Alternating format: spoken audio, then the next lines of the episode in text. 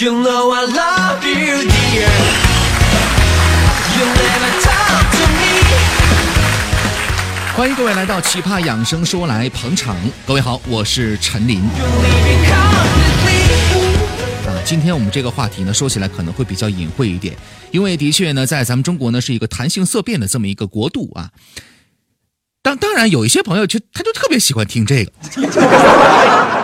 生活当中，我的很多的医生朋友呢跟我说呀，在医院当中呢会看到有一些对性呢是一无所知的年轻的朋友，因为一无所知嘛，导致了很多错误的发生啊，甚至是堕胎、打胎，更严重的是导致了不孕这样的一个症状。所以呢，在这里呢，我也想通过一期节目来详细的来说一说性。哇，那么其实性呢，并不是那么的难的。呃，说到性呢，可能很多人会想到日本的岛国爱情动作片，这个名字听起来非常的高大上，但实际上它指的是什么？我想很多人都非常的清楚。也许有些人就在问呢、在日本的这个岛国爱情动作片当中啊，那些男性和女性他们是怎么对待性的？他们是怎么来保护自己、来健身自己的呢？那么在日本的一些媒体，包括网站当中呢，也会有相关的一些记载和一些报道啊。比如说呢，有一篇报道就说了，日本呢有一位男星啊叫清水健，那么他在这个 AV 电影当中呢，九十分钟的时间里呢，能够释放十五回，这个数字光听起来就非常的吓人。而且清水健呢也被誉为日本的 AV 电影界当中啊最勤奋的 AV 男星啊。那么如此勤奋的 AV 男星，每周大概能挣多少钱呢？这个数字呢是三点二万。什么单位呢？美元，每周呢挣三点二万的美元。目前呢，他有五辆车，并且呢，经常是光顾日本东京的一些高档的饭店啊。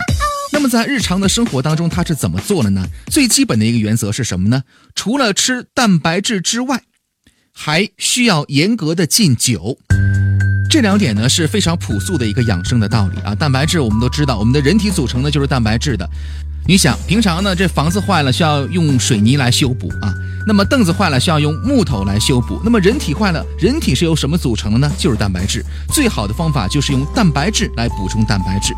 那么说到这儿呢，我记得在医院的问诊当中啊，曾经有这样的一个患者，因为患了痛风啊，需要严格控制蛋白质。他控制到什么样的程度呢？任何含蛋白质的东西基本上都不吃的。于是他出现了一个问题是什么呢？掉头发。你想啊，身体就是由蛋白质组成的，你又不吃，那么蛋白质又不可能自己来合成，那怎么办呢？就只能是出现亏损了。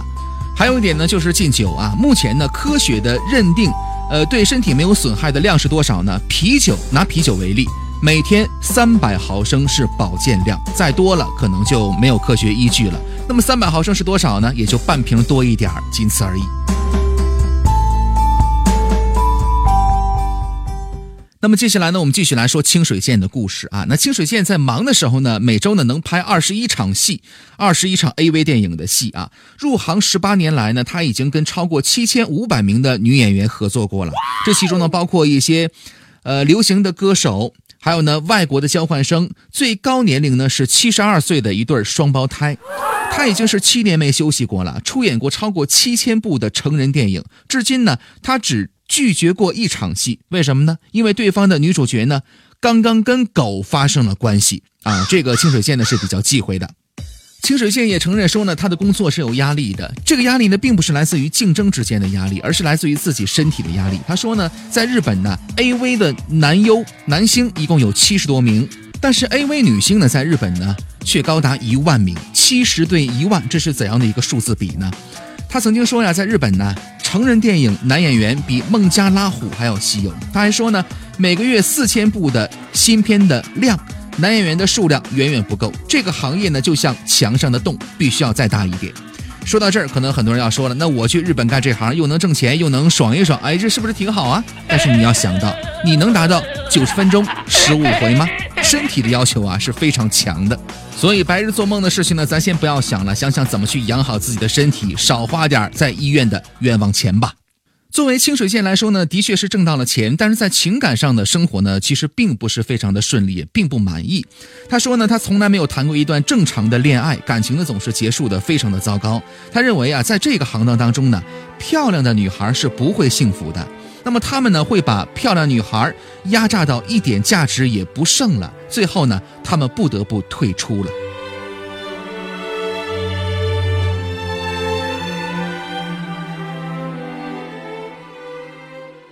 说到这儿，我们再来说一说清水健是怎么保健的。其实非常的简单，那就是运动啊。这个运动呢是有规律的，它呢保持每天拍摄六场戏的体力，怎么做了呢？清水健呢会每天运动九十分钟，每周四天，主要呢是练这个举重跟深蹲。他认为呢，这不仅能帮助他更好的性爱，而且能增加他的睾丸素。需要补充一点，还需要吃蛋白质的食物，少喝酒。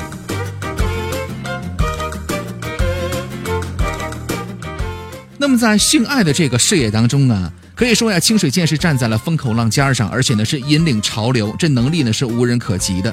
那么十八年的从业经验，从来没有出过任何的孕事啊，让对方怀孕。那么是怎么做到了呢？其实啊，他有自己的一套正确的避孕套的使用的方法，在这儿呢，也需要跟那些年轻的朋友普及一下这方面的一些方法和知识。那么，作为那些比较基础的常识呢，我就一嘴带过啊。比如说，我们都知道保险套呢是有这个有效期限的，一定要在这个期限之内来使用。第二个呢，安全套呢是一次使用完之后必须扔掉的消耗品呢，千万不要反复的使用啊。第三点，安全套要放在阴凉干燥的地方，避免高温潮湿或者是阳光暴晒。第四点。不要为了情绪或者呢性感的勾引而追求用嘴来撕开保险套，否则闹出人命那就不好了。无论是撕开套套包装，还是帮伴侣戴上，都尽量的动手不动口。第五点，有人觉得戴两层套套呢更加保险一点，其实并不是这样的。这样做呢只会让套套之间呢。增加摩擦，从而加大它的破损的几率。而且有人会说呢，会不会影响这个快感呢？其实啊，男性的阴茎上呢，并没有那么敏感的触觉神经，对于快感影响呢，其实根本不大。第六点，有人会觉得呢，这个安全套呢，能够预防所有的性感染的疾病啊，其实呢，并不是这样的。要想完全起到预防的作用，除非这个保险套呢，跟连体裤一样，能有那么大才行。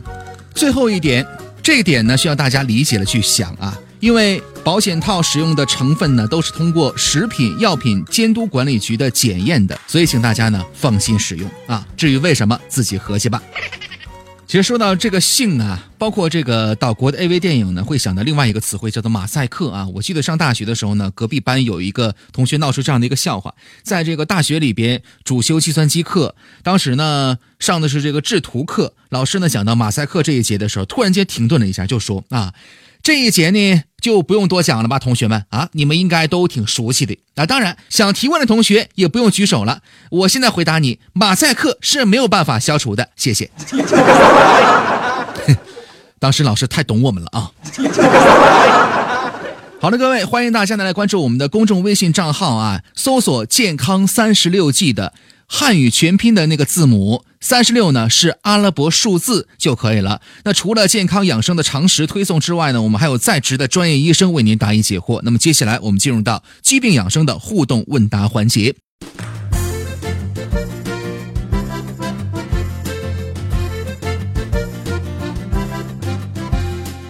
来看一位啊，这是一位女士，二十三岁，来自于安徽的一位朋友，她说呢。我呢，乳腺增生有几年了？今年年初啊，切除了左乳的良性纤维瘤，想问一下怎么来解决乳腺的增生？还有呢，一直都有这个跳郑多燕减肥操，问经常深蹲膝盖会受损吗？以及怎么来补钙？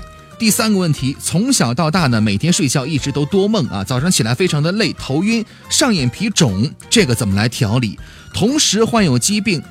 今年年初排卵期出血，医生诊断呢雌性激素少，想问一下怎么办？那么接下来呢，有请我们的在职医生保国叔。